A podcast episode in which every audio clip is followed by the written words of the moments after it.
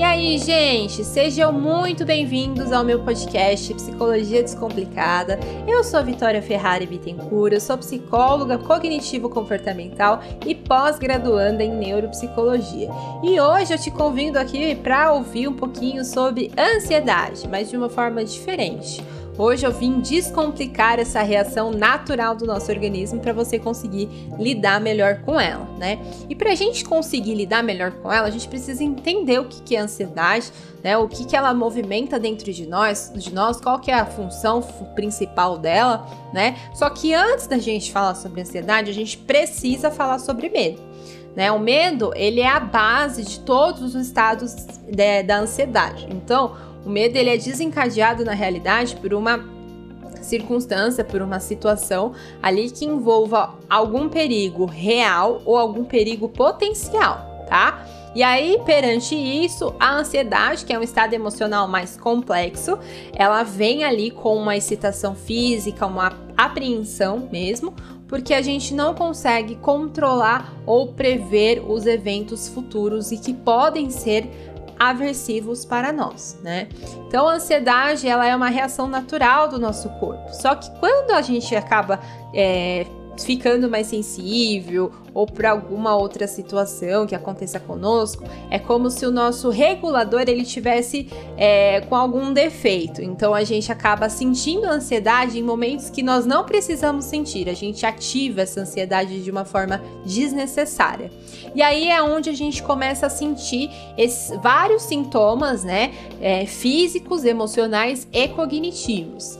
Cada um percebe e sente a sua ansiedade de uma forma muito particular, mas existe um consenso, né, uma, uma, um conjunto de sintomas que a maior parte das pessoas acabam experimentando e que muitas vezes são eles que vão nos nortear para diagnosticar uma pessoa com ansiedade ou não, tá? E quais são esses sintomas? São sintomas de taquicardia, respiração ofegante, né? Uma pessoa ansiosa por conta da tensão muscular frequente, ela tende a ter mais dor nas costas, dor de cabeça, é, tem desconfortos gastrointestinais que envolvem náuseas, vômitos, né? Muitas vezes, é, diarreia é muito comum também a pessoa ela perde o sono, né? Então tem um quadro de insônia.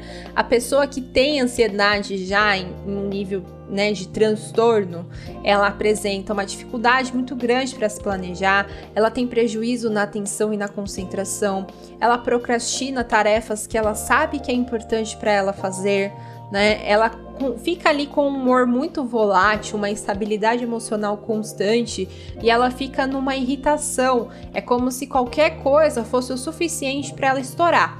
Então é uma sensação que a pessoa está com os nervos à flor da pele. É, é essa é essa fala que é trazida para nós, né? Eu me sinto ali a qualquer momento a ponto de explodir. Qualquer coisa me irrita, qualquer coisa me desestabiliza, né?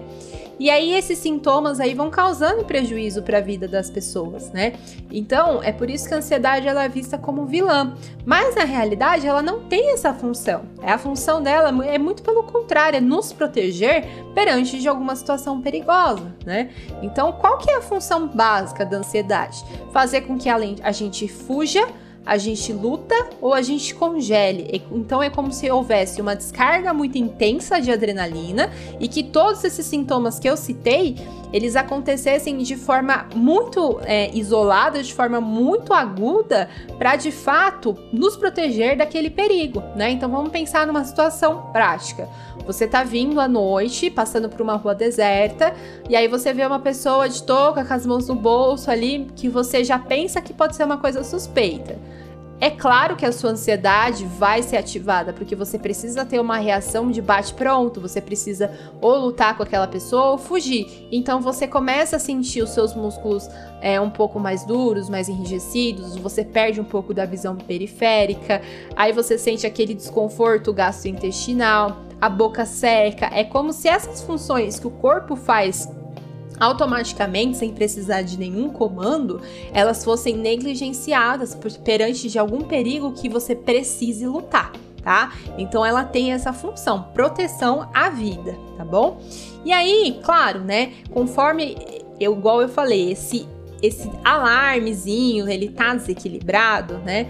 As pessoas acabam entrando num dilema muito grande, né? Porque esses sintomas eles vão causando muito prejuízo para a vida da pessoa, tanto academicamente quanto, quanto profissionalmente ou na vida pessoal da pessoa, nos relacionamentos que ela tem, né? E aí a pessoa ela entra num dilema muito grande, porque ela acredita que ela é muito incapaz de lidar com tudo que acontece à sua volta. Então ela, ela começa a se preocupar muito, né? E muito antes, né? Antecipadamente com alguma situação porque ela começa a superestimar o risco que existe em qualquer situação e subestima a sua, a sua capacidade, né, os seus recursos de lidar com aquilo.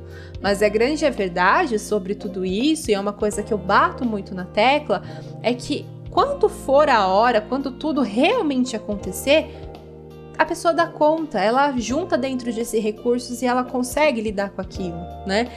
E aí essa dinâmica, ela vai causando muito prejuízo.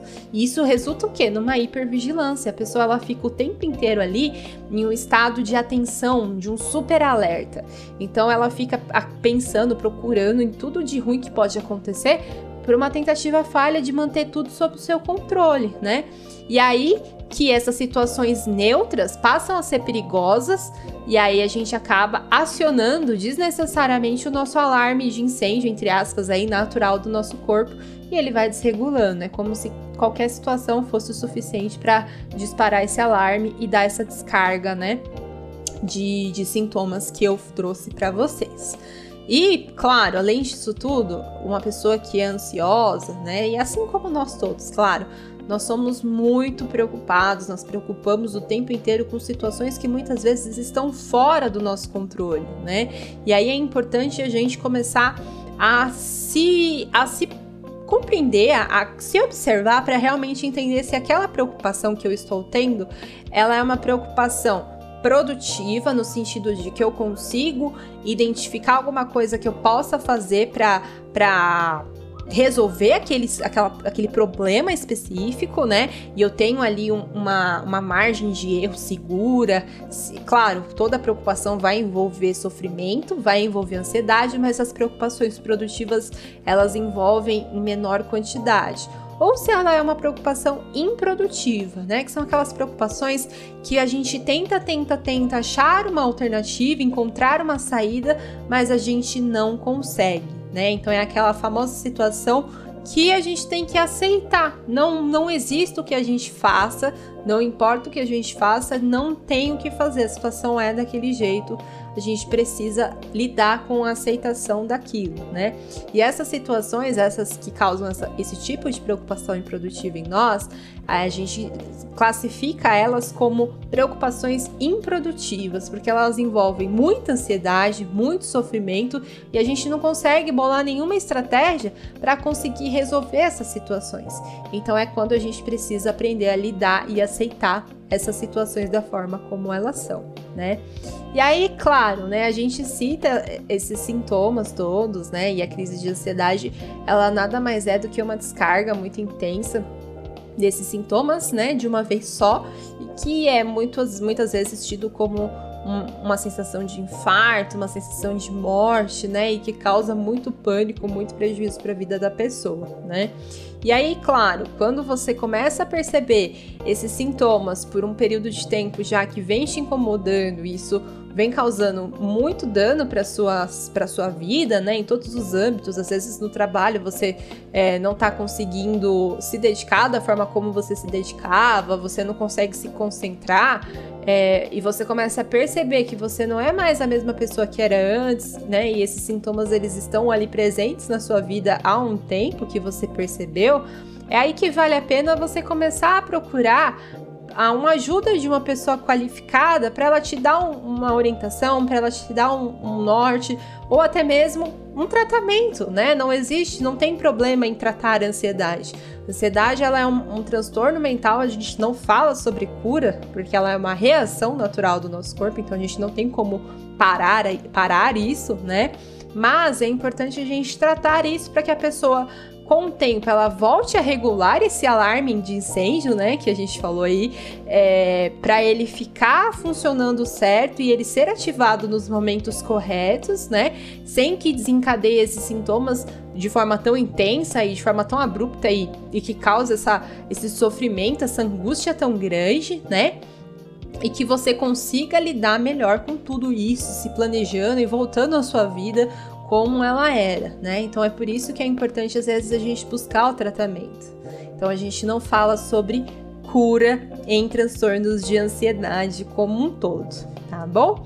Gente, esse foi o meu primeiro episódio do meu podcast Psicologia Descomplicada. Eu espero que vocês tenham gostado. Compartilha aí com seus amigos, com a sua família, compartilha nas suas redes sociais, me marca que eu quero ver. E um beijo para vocês, até o próximo episódio.